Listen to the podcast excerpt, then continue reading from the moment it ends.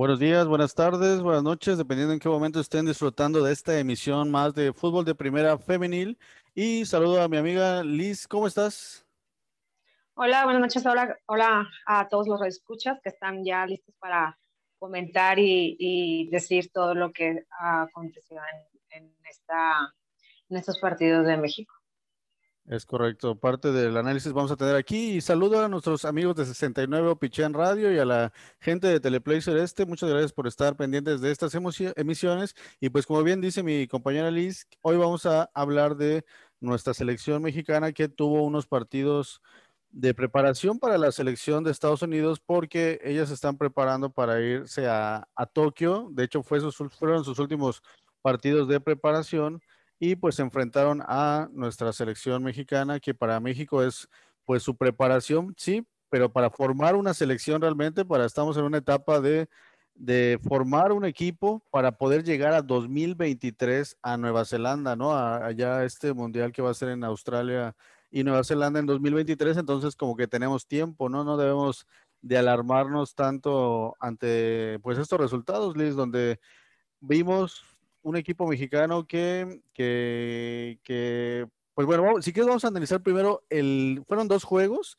donde en los dos casualmente fue un 4 a 0, pero bueno, vamos por partes. Vamos a analizar el primer juego donde sí quedaron 4 a 0, pero hubo un como un equipo base donde, donde estaba Emil Alvarado en la, en la portería, donde estaba Jimena López, Oregel, Rodríguez, Sierra en la defensa y en media cancha estaba María Sánchez, Rebeca Bernal, Nancy Antonio, Dani Espinosa y en, la parte de arriba estaba Stephanie Mayor y Kiana Palacios, ¿no? Que, que digamos que este fue el cuadro que, que, manejó en el primer partido y que a la postre, este, pues terminaron 4 a 0. ¿Cómo viste este primer juego, Liz? Pues mira, este primer juego sabíamos que el resultado podría ser un poco abultado y pues lo que esperábamos sucedió. Yo vi una, mm, una selección, me gustó que haya integrado ahora como titular a Bernard, creo que jugó y se encontró varias veces con, con Nancy. Eh, hubo cosas que me gustaron, obvio otras cosas que no, sí, sigue habiendo pues errores muy visibles en la línea defensiva y sabíamos que eso es lo que pues en partidos anteriores tiene eh, fallando la selección mexicana y pensábamos que pues iba a haber un poquito de cambio, pero pues no vimos unos, unos aciertos y otros, otros no tanto. Entonces, sí, bueno, se da la anotación de, de, de 4 a 0. Y fíjate que yo no me quiero, bueno, no sé si tú tengas opiniones también respecto al partido, o sea, cómo jugaron. Yo, la verdad, ya he leído, he escuchado como muchos este, eh, comentarios eh, negativos de parte de las jugadoras, por parte de, Mónica. Entonces, no sé, me gustaría darle otro enfoque, pero me gustaría primero escuchar tu opinión respecto a lo que viste en este primer partido. Ok, bueno, pues yo lo que al final, eh, fútbol de primera, como bien sabe la, la gente, surgió solo analizando el fútbol varonil porque los que hacemos fútbol de primera, pues nos gusta analizar el fútbol y tratamos de hacerlo de manera objetiva, ¿no? Y con el tiempo nos, llamó mucho la atención el fútbol femenil en México y empezamos a, a, verlo, ¿no? Sobre todo a verlo, ¿no? Porque antes de, de, empezar a hablar de algo tienes que conocerlo, ¿no? Entonces, vamos a ser honestos, aquí en fútbol de primera, esta primera temporada, en el caso mío, por ejemplo, del porterito, es la primera temporada que realmente hemos visto los partidos de la Liga MX femenil y empezamos a informarnos del fútbol mundial. En tu caso, Liz, tú ya eres una aficionada de, Tigres femenil y también de la Liga MX femenil, que ya tienes bastantes años desde el origen de la Liga MX, entonces, pues tu conocimiento es más grande y sobre todo de los equipos del norte, digamos, ¿no? Pero bueno, en el caso del porterito mío, de, los que también analizamos de, Mindy, de que también ella también tiene un conocimiento también más anterior porque ella es fanática de la América femenil, entonces pues tiene un poco más de conocimiento. Pero bueno, el caso del porterito y mío, desde esta última temporada nos empezamos a enfocar a, tratar de analizar el fútbol femenil en México y, el fútbol de la selección, porque también empezaron a tener partidos de preparación. Entonces, el análisis que trato de hacer de mi parte es de manera lo más objetiva posible, dejando un poco de lado que es la selección, ¿no? O sea, realmente, pues sí, soy mexicano, apoyo a, cualquier selección de cualquier deporte de, de, mi país, pero en el caso de aquí de fútbol de primera, yo trato de analizar el cómo se desempeñan en el campo, si tienen este, algún buen desempeño y creo que he tratado de hacerlo de esta manera, ¿no? Entonces yo hice este análisis que lo compartí en varias redes y sí noté muchos comentarios negativos de mucha gente que tiene, no sé, como mucha mala fe hacia el fútbol femenil en general, mucha mala fe a, a Mónica Vergara, en, en, su desempeño, que vamos a, si somos objetivos, es un proceso que está iniciando, la Liga MX está iniciando, está en un proceso de formación, está formando jugadoras y con este, en este, en medio de este proceso está tratando de tener una selección mexicana que tenga este, el nivel de enfrentar a estas grandes selecciones que en su momento comentábamos que Mónica Vergara pidió que, que, le dieran partidos contra selecciones de primer nivel precisamente para ver como que en qué, en qué, en qué punto estamos, ¿no? En qué punto vamos a partir el trabajo, ¿no? Porque Mónica Vergara propone, pues, trabajo, ¿no? Vamos a trabajar y ver de qué manera vamos a enfrentarnos, porque precisamente su objetivo es llegar a, Nueva Zelanda, ¿no? A Australia en 2023, ¿no? Ya con una selección más, más este, madura, digamos, ¿no? Y bueno, en este análisis que yo hago, tratando de ser lo más objetivo posible, tú ya muy bien mencionabas el trabajo que hicieron en media cancha este, Antonio y, este, y Rebeca Bernal, que no se había estado utilizando a dos contenciones, que en su momento habíamos comentado eso, ¿no? Nancy Antonio se había visto muy sola en media cancha y eso le había traído problemas ante, ante Japón, por ejemplo. Entonces, ya en este partido contra Estados Unidos, a pesar de la derrota 4 a 0, México se vio en un primer tiempo dominando el partido, teniendo el balón, precisamente por esta inclusión de, de, de, Rebeca Bernal junto a Nancy Antonio, ¿no? Pero bueno, ya en, general, ya después voy a leerles un poco de, mi análisis y ya luego tú me comentas si sí más o menos tuviste este mismo parecer del juego, ¿no? Bueno, yo lo, yo lo califiqué como un amistoso agridulce porque se pierde, pero se mejora en el, en el funcionamiento del equipo. Se descubre que, que, con dos contenciones, con dos contenciones que son muy talentosas,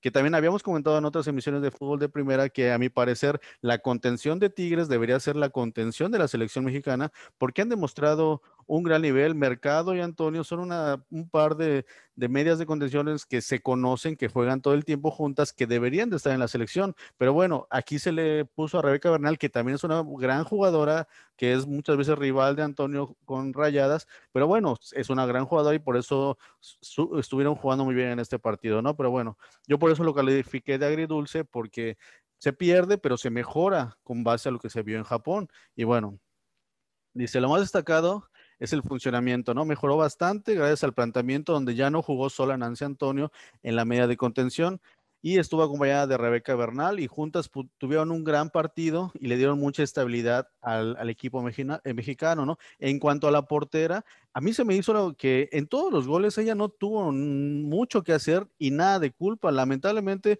fue víctima y se vio vulnerable por los errores de la, de la defensa que ha sido, yo creo que la, la, defensa ha sido la más cuestionada en cuanto a la selección femenil, porque ha sido la que ha, en sus errores, ¿no? Errores en la salida, errores en despejes que no son buenos, o sea, creo que ahí es donde hay que trabajar mucho y creo que es algo que también vamos a comentar más al rato, donde hay varias jugadoras que están en, en el fútbol estudiantil o universitario que quizá no deberían de estar en la selección. Creo que en la selección deberían estar puras jugadoras que estén en equipos profesionales, que bueno, al ratito lo vamos a comentar más al rato, ¿no? El caso de Jocelyn Oregel, que creo que es la que ha sido más cuestionada en redes sociales, como que a mucha gente ya no la quiere porque pues ha, ha sido la que ha tenido más errores, ¿no? Pero en general, Karina Rodríguez, las demás jugadoras que han estado en media en la defensa, este, Jimena López también ha tenido roles. Y la que yo he visto mejor es a Bianca Sierra y, sorpresivamente en el segundo partido no juega. La meten de cambio ya a lo último. Cuando yo, a mi parecer, fue la que mejor había jugado. Y yo en mi análisis pongo que en, general las dos por las bandas no llegaron al ataque nunca. Se dedicaron mucho a defender y pues nunca pudieron llegar al ataque, por eso México no generó llegadas, pero bueno. Bianca Sierra, Jimena López y Bianca Sierra cumplieron, pero les faltó agregarse al ataque. Ya en media cancha, María Sánchez fue de las que más estuvo en los dos partidos y tratando de, burlar, de llegar por la banda, y hizo un gran esfuerzo. Por momentos hasta se veía desesperada porque intentaba hacer jugadas y les hizo grandes jugadas a la mejor lateral del mundo, a la que juega en Estados Unidos, y realmente le hizo dos, tres jugadas muy buenas, metió dos, tres centros, y disparó al arco. Ella fue de, lo más rescatable y, María Sánchez, ¿no? Su desborde y su llegada. Daniela Espinosa no aportó mucho, salió lesionada y fue sustituida por Ovalle, que ella entró y se notó el cambio. Realmente ella es una jugadora muy dinámica que también sorpresivamente no fue utilizada en el segundo partido. Stephanie Mayor, yo creo que es la jugadora más regular en todo el tiempo que he visto el fútbol femenil, igual en la selección, que también yo vi que fue cuestionada en algunos medios que esperan más de ella. Pues sí, todos los balones pasan por ella, o sea, realmente, ¿qué más le puedes pedir a esta jugadora donde todas las salidas van hacia ella y ella trata de distribuir, pero tampoco va a serle como Messi, no va a agarrar el balón y te va a llevar el balón y te lo va a meter al ángulo, ¿no? Sí hace ese tipo de jugadas, pero no lo va a hacer todo el tiempo, ¿no? Entonces yo creo que Stephanie Mayor yo no tengo nada que reclamarle, hizo lo que pudo, pero le falta algo más compañía de media cancha para adelante. Después, Kiana Palacio, yo creo que... Ajá, sí. No, no, no, termina, termina. Ana Palacios, yo siento que es la que más me ha dejado de ver. Yo, yo trataba de, verla y analizarla y yo creo que, se, menciona como el bombazo de, de, Club América que llega como refuerzo, que ella viene de España de estar jugando, pero yo la verdad yo la vi muy lenta, muy falta de movimientos y creo que esa era, era la falta de, de asociación que le faltaba a Stephanie Mayor. Yo creo que Kiana Palacios estuvo de titular los dos juegos y yo no, la verdad le, le, vi mucha falta de, movilidad y hasta de técnica. De repente le caían balones y le rebotaban, no la vi muy fina. Entonces yo, yo la verdad no la había visto jugar hasta ahorita con la selección y la verdad no, no me mostró muchas cosas. Ya habrá que verla ahora con el América, si de repente ya agarra ritmo y a lo mejor demuestra el nivel que mostró en España. Y bueno, entra Katy Martínez y ella, ella Katy Gol, que también la conocemos, que tiene una gran fama en la Liga MX femenil como gran goleadora. La verdad, yo la vi que entró y no se notó mucho que entrara. La vi como que intentaba correr, no la vi tan rápida, no, o sea, no, no me gustó tanto, aunque entró muy poco tiempo. Quizás si iniciara podría mostrarnos alguna otra cosa. Y pues en, en, general eso es lo que yo más destaco, ¿no? El, eh, del, desempeño del equipo mexicano. Y pues Estados Unidos realmente en el primer juego yo no las vi muy imponentes, ¿no? Yo realmente yo nada más vi que aprovecharon los errores del equipo mexicano, a diferencia del segundo partido que sí ya las vi como que ya jugando más en serio y, el equipo mexicano pues sí ya se notó un poco más cabizbajo y menos asociación. Pero bueno, y ahorita analizamos el segundo juego. ¿Cómo ves este análisis del primer partido, Liz? Pues mira, concuerdo contigo que creo que María Sánchez fue la jugadora que lució tanto en el primer juego como en el juego pasado, el, el del lunes, creo que fue la jugadora que más tenía iniciativa, la que más proponía, la que más corría, la que más trataba de, de justo de, de, atacar y de hacer estas llegadas, pero bueno, creo que para mí fue la jugadora que sale y entrega todo en la cancha desde el primer momento en que la pisa. Eh, también concuerdo contigo en que creo que eh, no sé por qué Mónica a lo mejor está aferrada a, a integrar a estas jugadoras que juegan en, en, universidad en Estados Unidos, o sea, jugadoras colegialas. Eh, yo creo que ellas todavía no tienen, si bien a lo mejor conocen un poco de la técnica de cómo, cómo juega, cómo se juega en Estados Unidos, más no creo que tengan todavía la capacidad mental como a lo mejor como una jugadora profesional, ¿no? Eh, yo creo que a lo mejor debería la, mm, enfocarse en buscar otros refuerzos, igual de la liga. En la liga hay una que otra jugadora que tiene mucho talento, a lo mejor yo creo que debería de darle la oportunidad a alguna de ellas. Eh, tampoco estoy menospreciando el trabajo ni de las jugadoras ni de Mónica. Eh, creo que todas se esfuerzan al máximo, los errores pues son enormes y abismales y creo que debemos de enfocarnos de, de dónde viene como, como estos, estos vacíos, ¿no? Porque sí vi mucho, mucho comentario de que yo creo que esperaban eh, que en estos tres meses que ha estado Mónica a cargo de la selección mexicana dieran unos partidazos o unos espectáculos, este, goleadas o no sé qué es lo que esperaban realmente mucha de la gente, pero no podemos dar aún esos pasos gigantes porque no tenemos las bases, no tenemos el cimiento, eh, que creo que es lo primero que deberíamos como de, establecer. Eh, la liga tiene escasos cuatro años de formación. En cuanto a la liga de Estados Unidos, yo creo que ya tiene 20, si no es que más, un poquito más.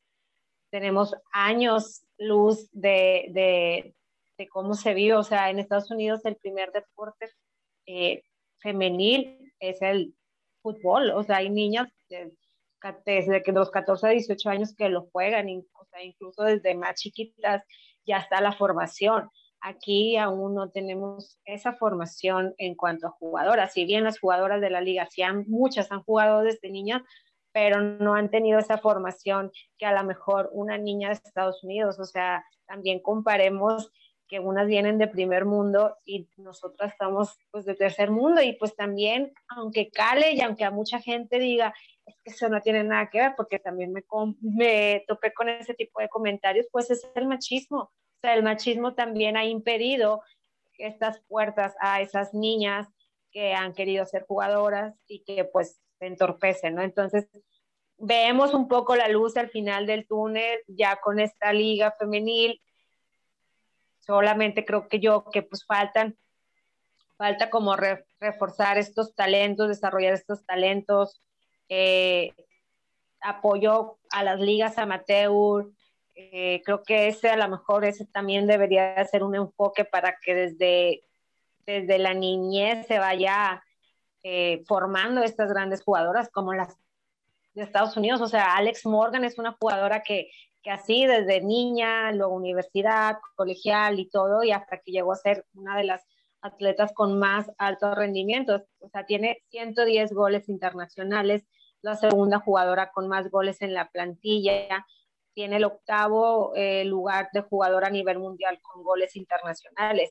Y es a lo que voy, o sea, es una jugadora que empezó, que se, desde, desde niña, que se le ha dado pues el apoyo para, para llegar a donde están. O sea, y todas las jugadoras de Estados Unidos, no solamente Alex Morgan, tienen ya muchos años de experiencia, ya se conocen, ya saben a lo que juegan y no podemos querer eh, tener o buscar esa realidad en tan solo tres meses que lleva Mónica Vergara trabajando. No sé, hasta aquí no sé qué es lo que tú piensas.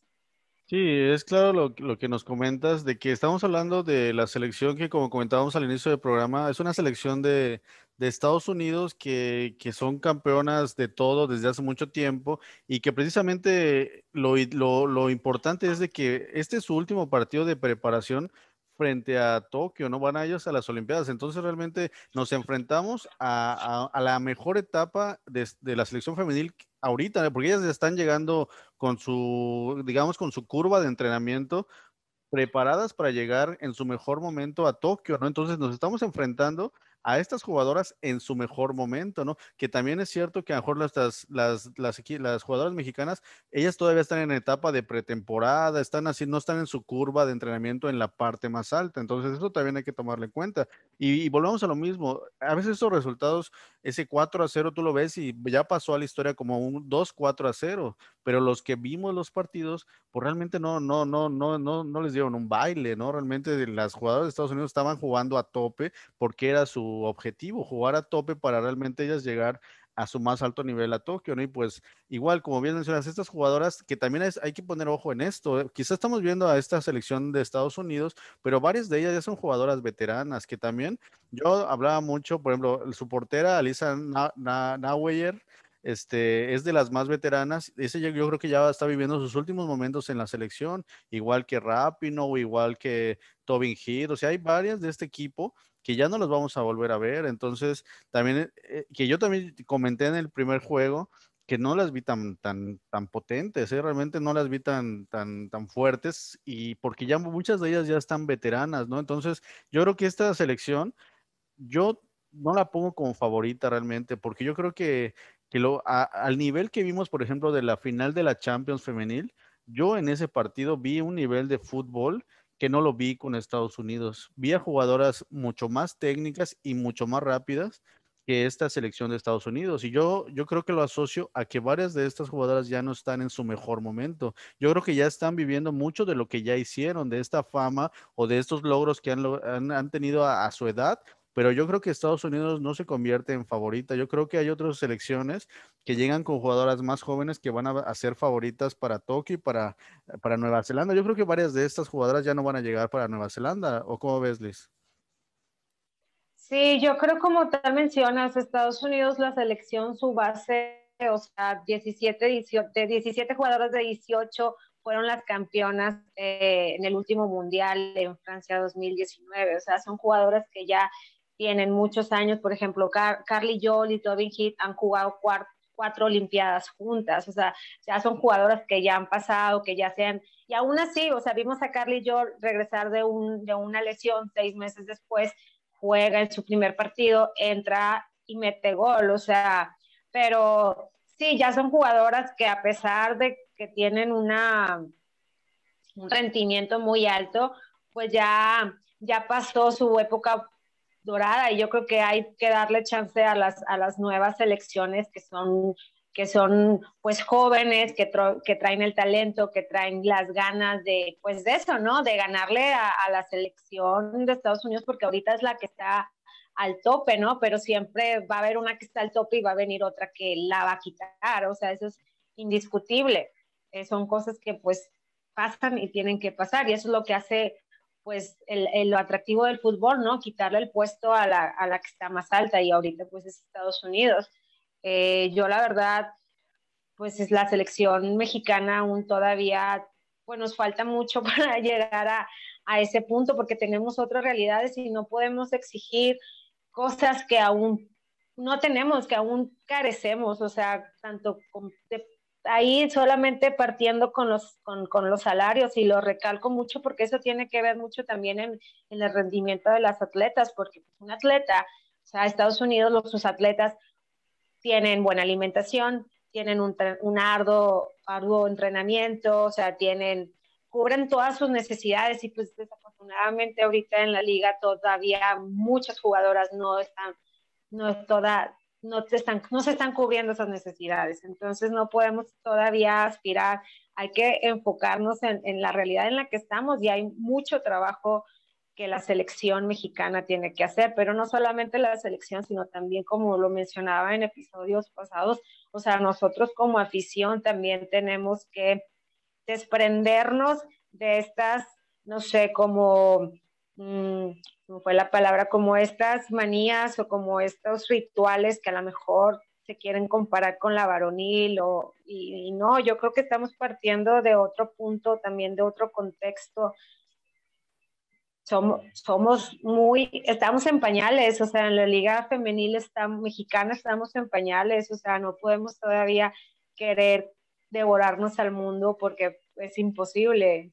O sea, tenemos yo creo que saber qué es lo que, qué es lo que, qué podemos hacer nosotros como afición, apoyar a la liga mexicana, tratar de asistir a los partidos, comentar, hablar más, para que así se crea este revuelo y, la, y los patrocinios ah, mira, la liga femenil se está hablando, vamos a apoyar. Y con estos patrocinios, ¿qué va a pasar? Pues que se va a levantar pues, la selección mexicana.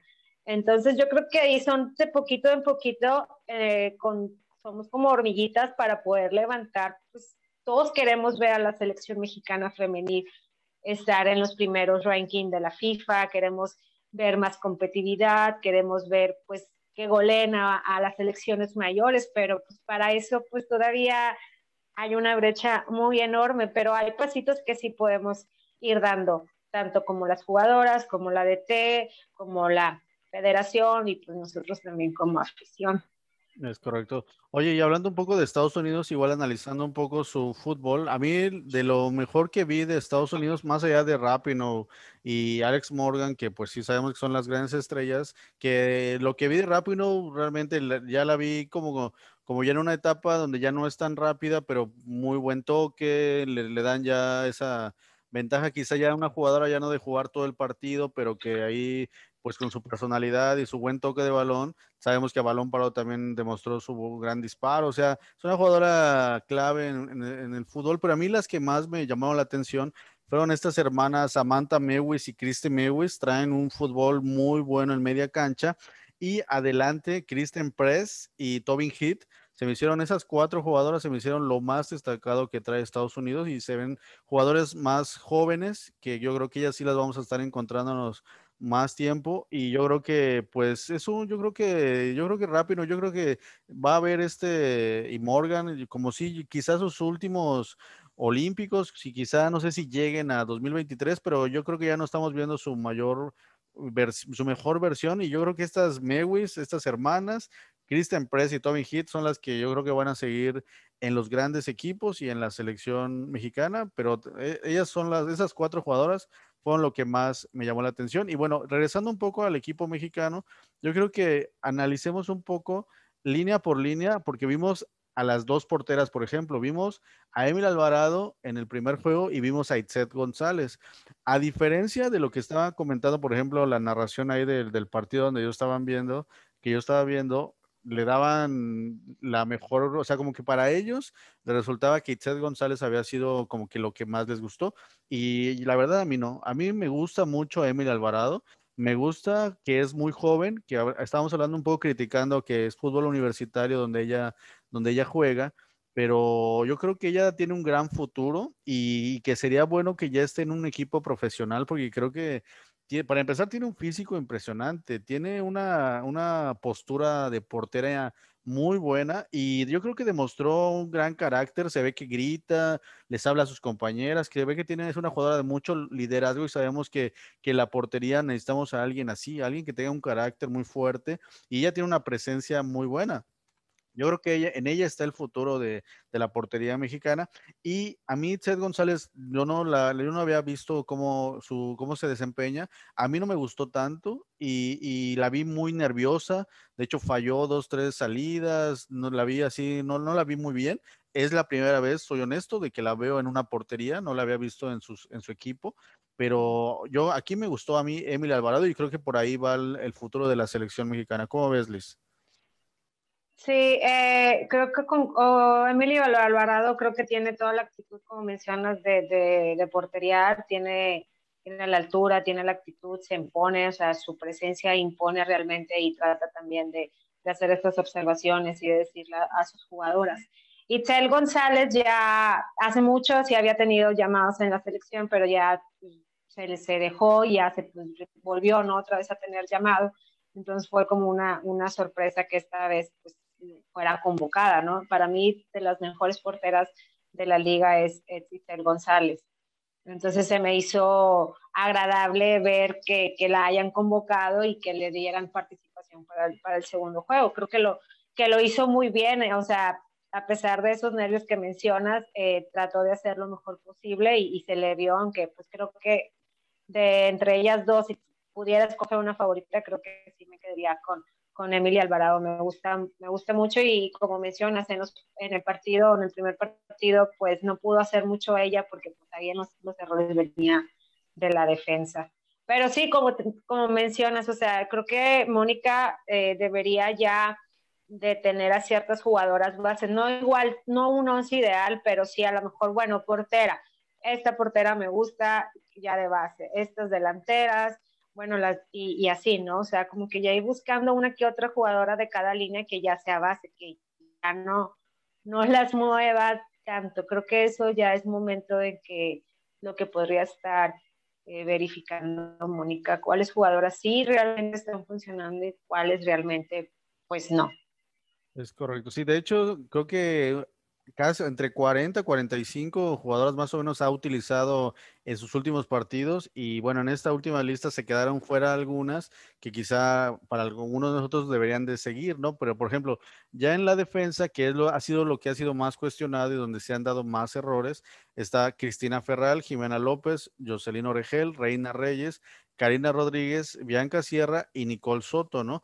Que a mi parecer la que ha sido más criticada y la que se ha tenido más errores, yo creo que es Jocelyn Oregel, pero yo, yo, yo siento que, que sí es la que ha tenido errores, pero cuando no, o sea, en otros momentos muestra mucha personalidad, volvemos a, o sea, es líder también, entonces yo creo que es, es muy injusto que por estos errores la, la, la, la crucifiquemos, ¿no? O sea, yo creo que también hay que darles confianza. Yo creo que no sé si hay, tengamos otras jugadoras en la defensa con esta, igual con esta presencia física, con este liderazgo. Sabemos que ella es la líder en el América, en la, en la defensa, ¿no? Es, es de las líderes en ese equipo, tiene carácter y por algo está aquí. Yo siento que su funcionamiento es bueno pero creo que también algo que he notado en el parado táctico de, la selección mexicana, que lo noté más en el segundo partido, fue que se echaban mucho para atrás. No sé por qué esta postura de echarse tan atrás, de repente estaban las 11 en nuestro, en nuestro campo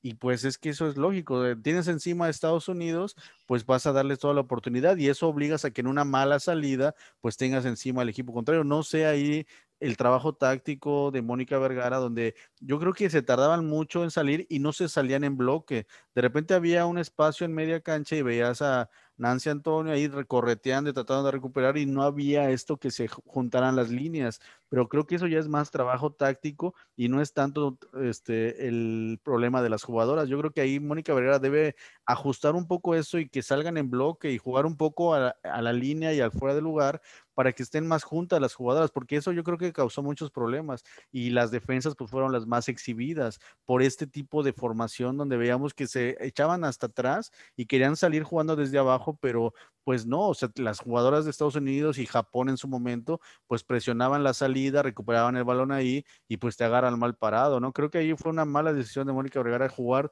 de esa manera, ¿no? Pero bueno, en cuanto al funcionamiento, yo vi a Cristina Ferral que jugó en el segundo partido, a ella la vi muy bien, ella creo que también debería de haber sido más titular, pero bueno, si ya se va a quedar está muy bien, ella la vi también con, con bastante buena defensa. Jimena López, que también juega en el fútbol este, colegial allá en Estados Unidos, también la vi bien, tiene buen físico y se estuvo dando muy buenos encontronazos con las de Estados Unidos y creo que también ella está bien. La que también veo muy como que endeble es a Karina Rodríguez. Ella también juega en Estados Unidos, ¿verdad? Creo que eh, sí. No tengo el dato, creo que lo había mencionado en uno de los episodios, pero no recuerdo. sí, creo que también ella juega en Estados Unidos. Ella, ella sí como que también no la, no la vi como que para la selección. Tiene un buen físico, pero la vi lenta, no la vi tan, tan buena. Bianca Sierra, cuando fue requerida, creo que es de las jugadoras con experiencia y creo que ella sí está, está muy bien.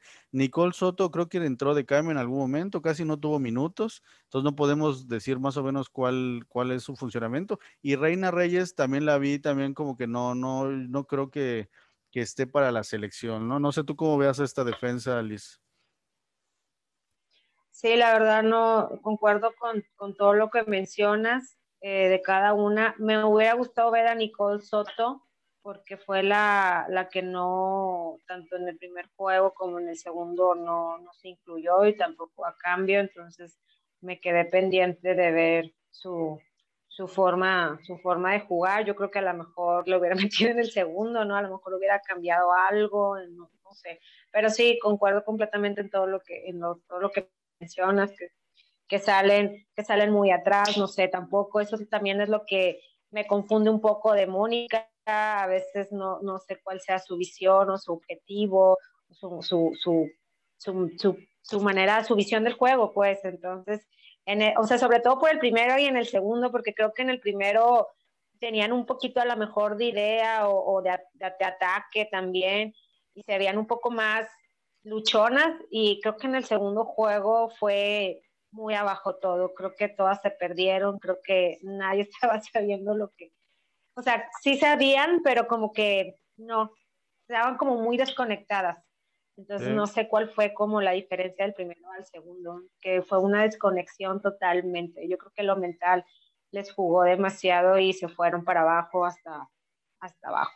Sí, de hecho, yo, cosa que yo siempre hablo muy bien de Nancy Antonio y, y en este último juego de Rebeca Bernal, en este último juego las vi, perdieron balones, las vi distraídas. De hecho, las salieron en el segundo tiempo las dos, las sacó de cambio, ¿no? Porque como que algo les pasó, no sé, como que estaban, no sé, aturdidas por el marcador, la presión, no sé. Y Nancy Antonio, este, fallando pases que nunca falla. O sea, la vi, la vi mal. Pero bueno, aquí nuestro compañero el porterito nos comenta, dice, hay que entender que los últimos amistosos han sido contra equipos top del mundo en la rama femenil y es necesario que esos partidos se sigan teniendo, aunque en lo inmediato no se den marcadores positivos.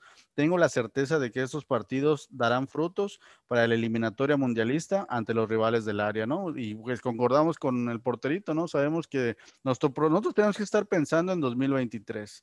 Estamos en un proceso y, allá es donde en el camino vamos a ir mejorando y, tratar de, de, tener ya un equipo, pero pues sí, ya vamos a enfrentarnos a rivales, no vamos a enfrentarnos todo el tiempo a Japón ni a Estados Unidos ni a España, ¿no? Tenemos una zona quizá que no tiene tan buen nivel y que yo creo que, que esta selección puede ganarles tranquilamente a cualquier selección del área, ¿no?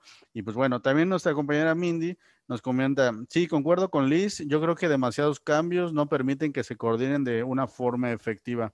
Y pues sí, vimos cambios de, de partido a partido, ¿no? Pero en parte está bien porque pues ella quiere ver a, las jugadoras, pero yo creo que hubiera manejado una selección, una base para un partido y otra base para el otro partido, para que pudiera verlas de inicio con un cuadro diferente. Creo que la estrategia ahí le, le falló un poco a Mónica Vergara, porque vimos a las mismas que iniciaron en un partido, en el segundo casi, ¿no? Entonces como que eso nos, yo, también me quedé así como, por ejemplo, en el caso de Kiana Palacios, que yo vi que muy, muy mal funcionamiento en el primer juego y la veo de inicio en el segundo, como que me sacó de onda, ¿no? Y así alguna que otra, dije, ¿por qué no? No entendía, pero bueno, Mónica sabrá, ¿no? Ella está haciendo un trabajo, un plan de trabajo y pues hay que, hay que checarlo, ¿no? Mindy nos comenta igual, además en el primero siento que Estados Unidos fue menos arrollador, en el segundo, desde el primer tiempo ya tenían los cuatro goles, ¿sí? O sea, yo creo que, como comentamos, más allá del marcador, es como el funcionamiento que a veces estamos tratando de entender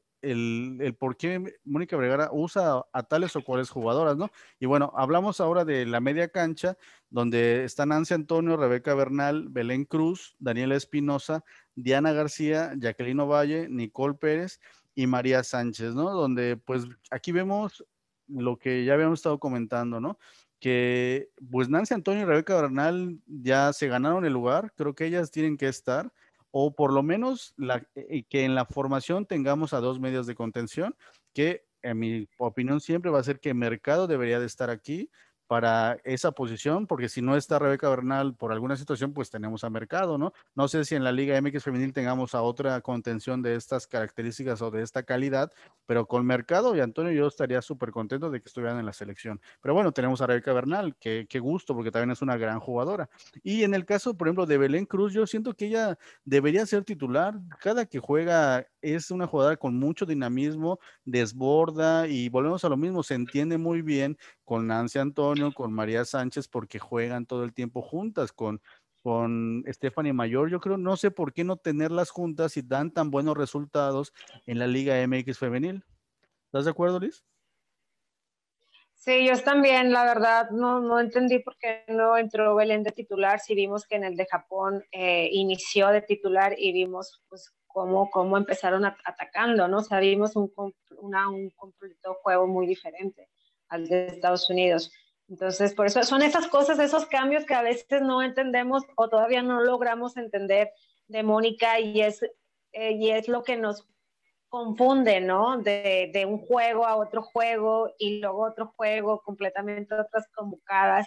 Entonces sabemos que sí, que tiene que buscar a estas jugadoras que van a formar la selección, pero de, de nuevo menciono que creo que sí, ya debería a lo mejor enfocarse, no eh, mencionar a lo mejor estas tres jugadoras van a ser mi base, son las que quiero que entren de titular y ya a lo mejor en cambio ir viendo cuáles sí, cuáles no, pero es, como mi muy humilde opinión y observación. Mismo caso de Jacqueline Valle, que lo vemos a lo mismo, cada que ha tenido oportunidad también demuestra un gran fútbol, es que es, que es desborda y volvemos, independientemente de, de, de, que si es varonil o femenil, jugadoras de ese estilo le complican el juego a jugadoras altas, a jugadoras europeas, porque el drible latino o mexicano que tenemos sea, por eso vemos a jugadores con pequeña estatura, que generalmente somos los mexicanos o la gente latina, ¿por qué se van a Europa y triunfan, no? Y vemos el caso del Tecatito Corona, de Chucky, de, o sea, jugadores que son que desbordan y que tienen este toque picaresco que no lo tienen los jugadores europeos generalmente, pues causan muy buena impresión. Y entonces Jacqueline Valle, Belén Cruz tienen ese estilo, ¿no? María Sánchez desborda, o sea, y pues si juegan en Tigres, pues llévate a toda la media de Tigres, ¿no? O sea, realmente entrenan supongo que hasta son amigas, se llevan bien, o sea, ¿cuál es el, no entiendo por qué no ponerlas juntas? ¿no? Porque hace, o sea, entrenan todo el tiempo juntos, ¿no? Esos entrenamientos de jugadas, de triangulaciones, las han de hacer con los ojos cerrados porque cuánto tiempo tienen, llevan jugando juntas, ¿no? Entonces es cosa que no entendemos, además que, que sí demuestran que son las mejores. Y pues, por ejemplo, en el caso de Daniela Espinosa, Diana García y Nicole Pérez, pues casi no tuvimos tiempo de ver cómo juegan, porque las metió de cambio en algún momento, pero pues ya era minuto 70, 80, donde pues ya el equipo iba perdiendo y pues ya nada más era como corretear el balón y ya no había oportunidad de, de ver nada, ¿no? Entonces creo que nos quedamos ahí un poco cortos porque creo que sí debería de cambiar de, si estás en el momento de probar, juega con unas un juego, juega con otras un juego y así vas viendo y vas sacando esta sí, esta no, porque si no, no vas a encontrar nunca tu cuadro ideal. Igual pasó en la delantera, ¿no? O sea, este segundo partido, Alison González no tocó el balón en todo el partido. O sea, ¿cómo es posible que no, no puedas poner una dinámica de juego que le llegue un balón a tu centro delantera, que también vi muchas críticas de que de repente la pone mucho por la banda, cuando ella no debe de jugar por la banda, sino debe jugar en el centro del campo. Entonces, y Stephanie Mayor que también que la pone de centro delantera cuando debe jugar atrás. No sé si de repente está tratando de, poner a jugadoras donde no se sienten cómodas y que de repente por eso no funcionan. Alison González no, se, no, no tocó el balón, no se vio, no hizo realmente nada, de hecho hasta salió un poco lastimada y tuvo que salir, pero o sea, en delantera igual, o sea, no, no, tuvimos ninguna, casi ninguna llegada de remate. O sea, la portera de Estados Unidos creo que no tuvo ninguna jugada de gol.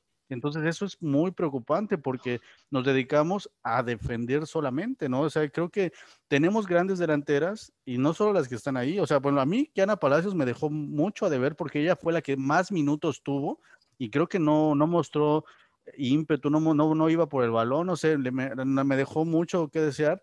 Y Stephanie Mayor, ella pues hizo lo que pudo, bajaba mucho por balones, trataba de recuperar, hizo dos, tres desbordes muy buenos, que sabemos que lo hace muy bien, pero realmente Alison González no se vio, Katy Martínez entró muy poco tiempo, no tuvo tiempo de, de, hacer nada, pero bueno, tenemos otras delanteras, ¿no?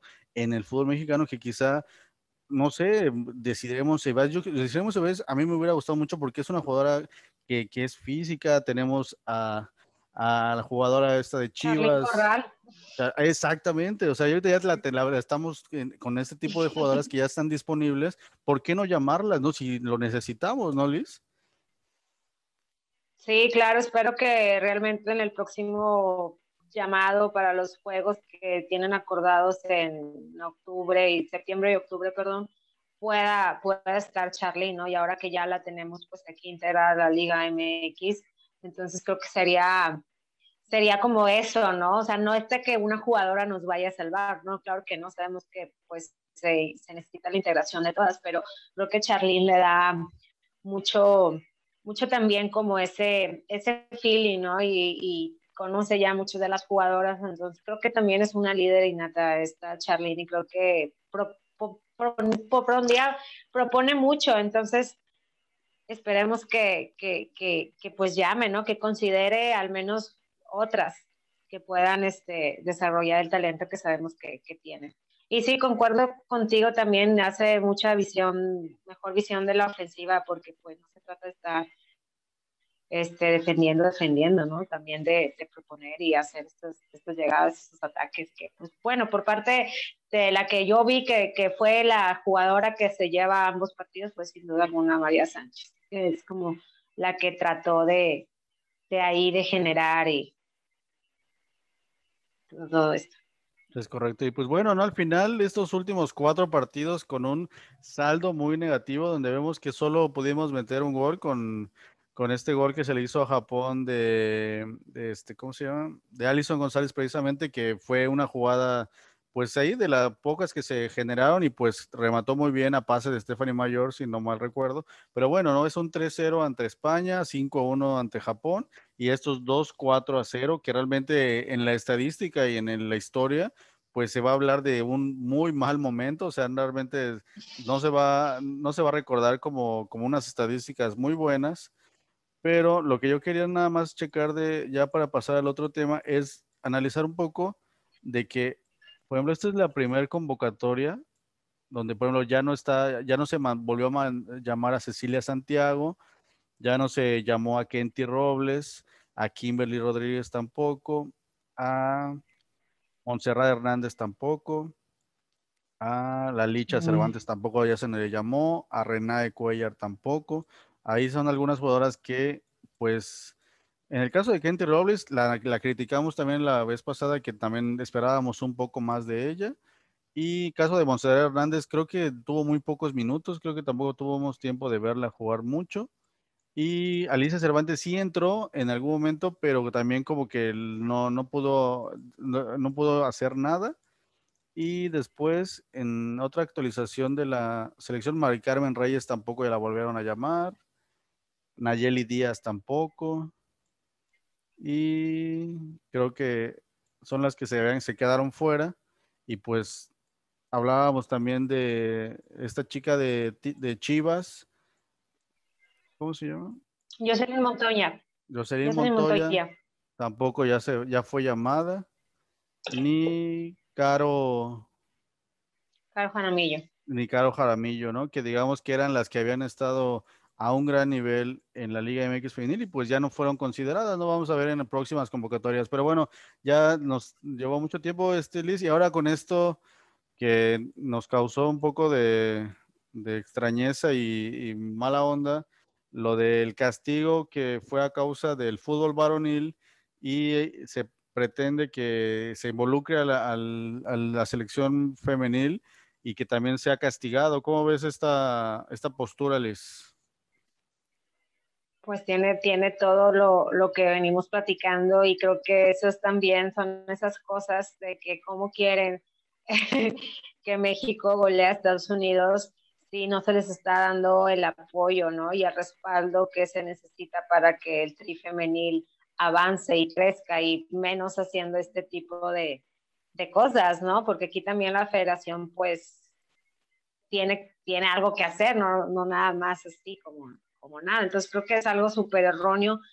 Creo que una vez más quieren que la femenil pague los rotos platos de la varonil cuando no tendría por qué hacerlo si el grito como fuego fue de parte de la afición de la, de la varonil. Y es ahí cuando otra vez menciono que también nosotros depende como afición el fútbol que queremos disfrutar, ¿no? Sabemos que para las jugadoras les ha costado mucho estar en donde están, ¿no? O sea, el que se haya abierto una liga, el que estén jugando eh, con poco salario, con, con, condiciones laborales en algunos equipos no tan, tan, tan dignas, ¿no? Entonces, creo que ahí parte, parte de todo de lo que hemos estado, de lo que estamos hablando. Y sí, claro que me enojó, me enojó mucho cuando escuché, porque otra vez el, el, la discriminación, la misoginia, volvemos otra vez a, aquí en México, o sea, y es otra vez a lo que me refiero, o sea, creo que el apoyo, y si antes creían que no, que no había apoyo, creo que ahorita las redes afortunadamente y que mucha gente está involucrada en, en el fútbol femenil, tanto como medios independientes, como gente que, que, que, que le, gusta el fútbol femenil, creo que ya no, no, no, se van a quedar callados, ¿no? Y aunque a lo mejor las jugadoras no puedan hablarlo abiertamente o al 100, pues ya hay un respaldo hacia ellas. Entonces creo que eso ayudó mucho a generar ruido en su momento cuando salió esta nota y aún no se, aún no se ha mencionado si realmente la femenil va, va, va a cubrir este castigo, pero al menos ya sabe la, la FIFA y la federación que la, con la femenil no y que pues hay un respaldo, ¿no? De, de apoyo hacia ellas y hacia la gente que está involucrada en la, en la femenil. Sí, creo que es una cuestión de asumir la responsabilidad de tus actos, ¿no? Realmente se entiende que el castigo lo pone la FIFA, quien es el, el que nos guste o no, pone las reglas a nivel mundial, ¿no? En el fútbol y pues se entiende que, que la sanción es a la Liga Mexicana, ¿no? A la, Liga Mexicana de Fútbol, pero yo creo que internamente en el fútbol mexicano se debe asumir que si el error o la falla o lo que está pasando en los estadios, sí es responsabilidad de, de, la afición o de cierta gente que hace ciertas cosas, pero al final es responsabilidad de la Liga Mexicana de Fútbol varonil. Entonces, internamente, sí, la, la FIFA te dice, voy a sancionar a la federación, y no me importa si es femenil o varonil. Ah, bueno, pero internamente yo puedo decir, ah, bueno, pues si es algo que se está generando desde el fútbol varonil por una historia que, que, se viene arrastrando de malas prácticas, de malas cosas, pues asumimos esa responsabilidad y, y nosotros asumimos el castigo, ¿no? No podemos, no tenemos por qué involucrar a, volvemos a lo mismo, a alguien que está a una federación o a una organización del fútbol femenil que ellos están en su propio proceso y que tú lo puedes decir muy bien, Liz. ¿Cómo, cómo es la dinámica en los estadios en el fútbol femenil? Pues es una dinámica totalmente distinta. Van muchas familias, van niños, van niñas a alentar a sus jugadoras favoritas, a, a, verlos reír, a verlos gozar, a ver disfrutar lo que realmente es el fútbol, ¿no? Sin, sin estas connotaciones de odio a, hacia estos sectores de minoría. Entonces creo que la femenil realmente todos vamos a ver el gran talento que tienen las jugadoras y a disfrutar lo que es el fútbol. Por eso te menciono, nosotros como afición somos responsables del fútbol que queremos disfrutar. Entonces yo creo que ya ahí la, la, varonil tiene otras dinámicas que no van con la, con la femenil, se topan. Entonces se me hace algo muy injusto que, que la femenil pague algo que hizo la varonil, ¿no? La afición, no, no los jugadores, ¿no? Porque de hecho en el, en el juego, no recuerdo cuál juego contra Panamá, creo que fue que Ochoa salió a salir antes de que iniciara el juego, de que pues saliera la, que la afición se dirigiera al rival con, con responsabilidad, con respeto, porque pues se sabe, ¿no? Cómo es la afición varonil en este tipo de encuentros, sobre todo cuando son eh, partidos internacionales. Les gana esa mexicanidad tóxica, por mencionarlo de alguna manera, ¿no? Entonces, creo que los jugadores saben el tipo de afición que tienen y nosotros sabemos la afición que somos en la femenil y somos completamente distintas y creo que no, creo que por ahí no va. Y es otra vez lo menciono, o sea, que el apoyo de la federación también debe de ir por parte igual a la femenil. Si queremos que avance, también se tiene que avanzar con, con, con, estas, con estas prácticas, ¿no? Entonces, no, no dejarlas desarmadas, no dejar como de apoyarlas en, en, en eso, ¿no? O sea, cubrirlas, ¿no? Y, y, y apoyarlas y castigar al quien realmente tenga el castigo, porque si no, la varonil va a seguir haciendo porque pues, ah, tenemos a la femenil o incluso a la juvenil, ¿no? De, para que paguen los, los platos rotos de, de, nosotros y creo que no, no, no va por ahí. Es correcto. De hecho, la selección mexicana varonil disputa sus siguientes juegos en, acá en el país el 2 de septiembre contra Jamaica y el 7 de octubre frente a Canadá, ya en el octagonal clasificatorio a Qatar, pero en el 30 de agosto, el 8 de septiembre, hay partidos del tri femenil, entonces por eso es que se involucraría al femenil, porque quedan ahí como, como que el medio, ¿no? Entonces es donde, pues no, o sea, realmente si hay femenil no lo deben de tocar y realmente pues el, si se va a dar una sanción, pues que se den los partidos de la varonil, ¿no? Y pues bueno, lo que dice la FIFA es que la sanción se refiere a los dos próximos encuentros oficiales como local a ser disputados por un representativo de la Federación Mexicana de Fútbol, independiente de la categoría. Como bien dice, hasta la juvenil podría estar involucrada, ¿no? Pero entonces, la, creo que también ahí vi por ahí que la táctica sería como que sacarse de la manga ahí dos, tres partidos amistosos para que ahí, este, pues ahí se, se cumpla ese castigo, ¿no? No sé si sea lo, lo correcto o lo, o lo, que sea, ¿no? Lo creo que lo correcto es que se eliminen este tipo de conductas que sabemos que no, que, vemos lo que provoca, ¿no? Provoca este tipo de, de, conflictos y problemas que, que, también de repente ya, si ve, como bien dices, los niños de repente ven los partidos de fútbol y de repente que ya vean al portero pidiéndole a la gente que no haga ciertas cosas, o sea, es como que ya, pues le creas una mala imagen de lo que es realmente el deporte, ¿no? Que lo que siempre hemos dicho aquí en fútbol de primera, ¿no? A veces estamos analizando problemáticas extra fútbol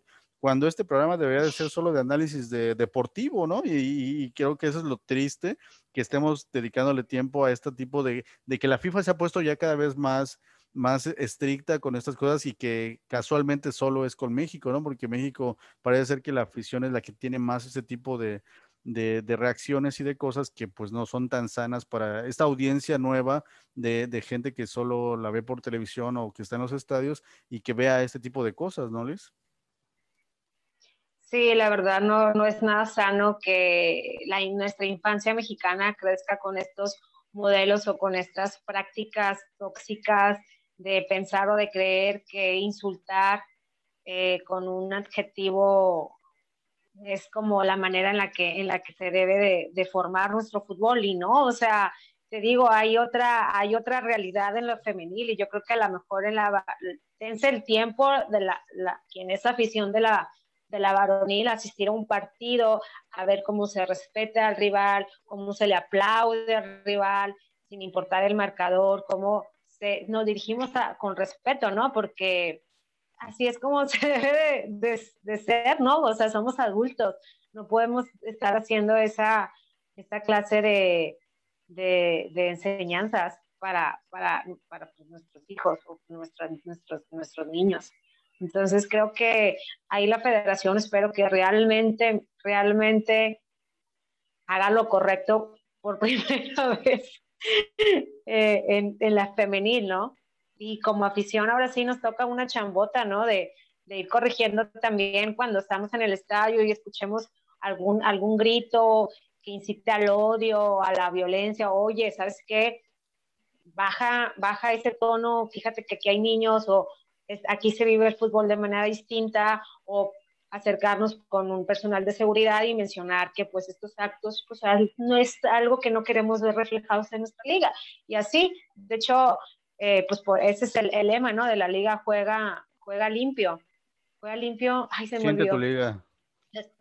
Limpia, ajá. Entonces, pues vamos a, abrazarnos a e, ese lema y, que realmente se haga. Y pues en la varonil ahí les toca otra chambota, pero pues ahí es, es, de, es de ellos, ¿no? Mantener sus espacios seguros y libres de violencia para todos los espectadores.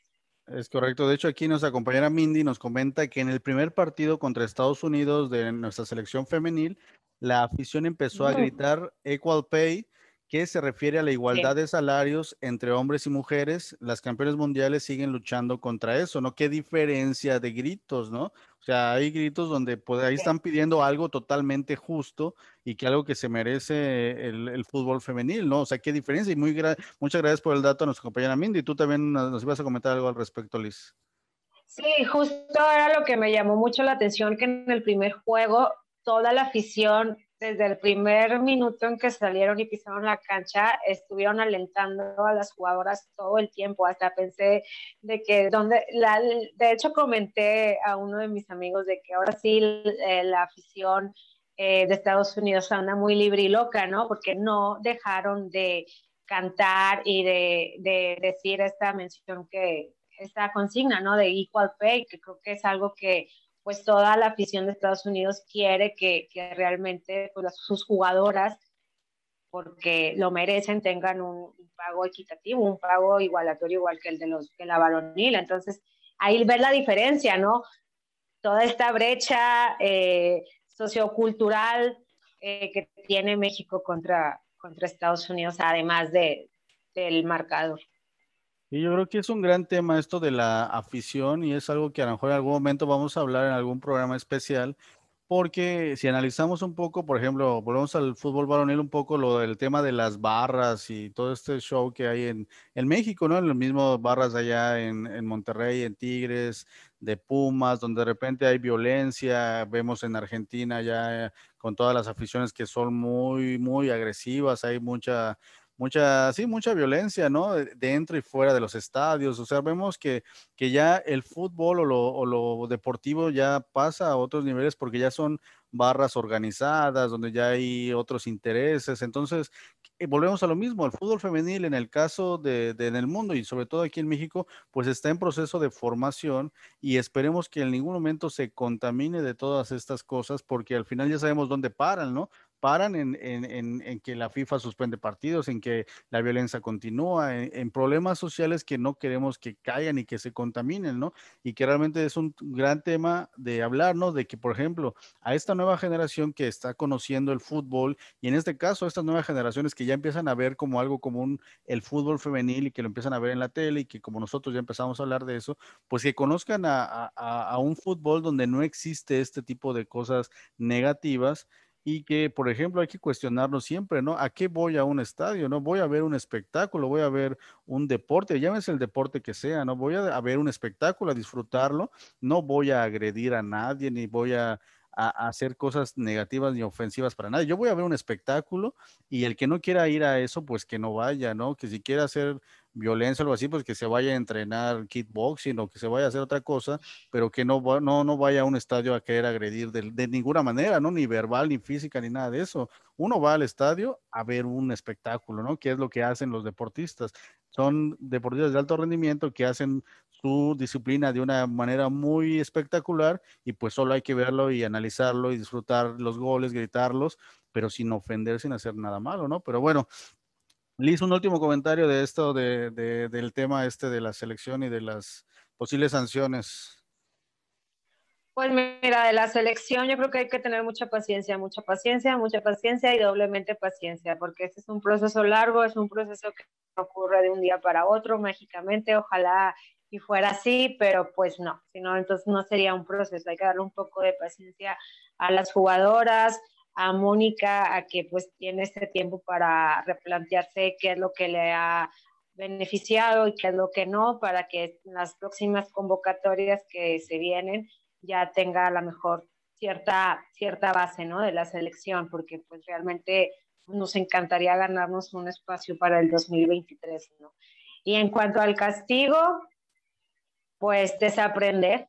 Como afición hay que desaprender. Yo sé que es un trabajo que cuesta mucho, porque pues como cultura mexicana pues se nos ha impuesto lo, el machismo, la misoginia, la discriminación, tanto para los hombres como para las mujeres. Entonces creo que ahí es un trabajo interno de, de evaluar qué es lo que queremos como, como personal e individual y también como comunidad, ¿no? Como sociedad. Y pues una vez más lo repito, somos responsables del fútbol que queremos disfrutar y si queremos ver un espectáculo, entonces hay que, hay que tener cierto respeto hacia todos, ¿no? Entonces, creo que esos serían mis, mis, mis dos comentarios, paciencia y de construcción. Muy bien, muy bien, Liz. Oye, ya para, ya se nos estaba pasando esta última nota que es muy interesante sobre los Olímpicos de Tokio, donde las atletas madres que sean madres lactantes podrán llevar a sus hijos a los Juegos Olímpicos de Tokio. Las numerosas quejas que ha recibido la organización han provocado finalmente un cambio en la normativa y finalmente las, ningún, las, ninguna mujer deportista deberá decidir entre ser madre o ser olímpica, según han confirmado la agencia, según Reuters. La noticia llega después de que la jugadora de baloncesto canadiense King Goucher dijera que se vio obligada a decidir entre ser una madre que amamanta o una atleta olímpica, porque no le permitían traer a su hija de tres meses a Tokio. Los organizadores dijeron que los niños lactantes deben permanecer en hoteles aprobados porque la zona residencial de la Villa Olímpica está restringida para todos, excepto para los atletas y los oficiales del equipo. ¿Cómo ves esta información, Liz? Pues se tardaron, se tardaron en implementar esta, esta regla. Creo que pues a un, a un atleta varonil no se le, no se le pregunta, ¿no? Simplemente va. Y aquí pues otra vez entre estos cuestionamientos de, de que la mujer, porque la mujer no puede ir, ¿no? Si es al final cumple con el mismo rendimiento, ¿no? Simplemente es madre, ¿no? No tendría por qué haber esta separación o esta diferencia, ¿no? Yo creo que tiene todo el derecho de ir a, a, participar, ¿no? En estos Juegos Olímpicos. Y bueno, ya ahorita con, con eso creo que es un excelente no quiero aplaudirlos porque tampoco es como que, ah, lo hiciste bien, ¿no? Pero simplemente es decir, ah, ya cumpliste, ok, ¿qué sigue, no? Entonces yo creo que son estos pasitos que van a ir formando a que pues otras oportunidades y otras eh, dinámicas eh, aparezcan y pues vamos cambiando, ¿no? Estas conceptos que a lo mejor teníamos, pues ya se van deshaciendo y aquí lo importante es, pues una vez, como lo dices, ver espectáculo, ver a los atletas rendir y, y verlos en su, en su mejor momento, ¿no? Entonces, para eso los Juegos Olímpicos, para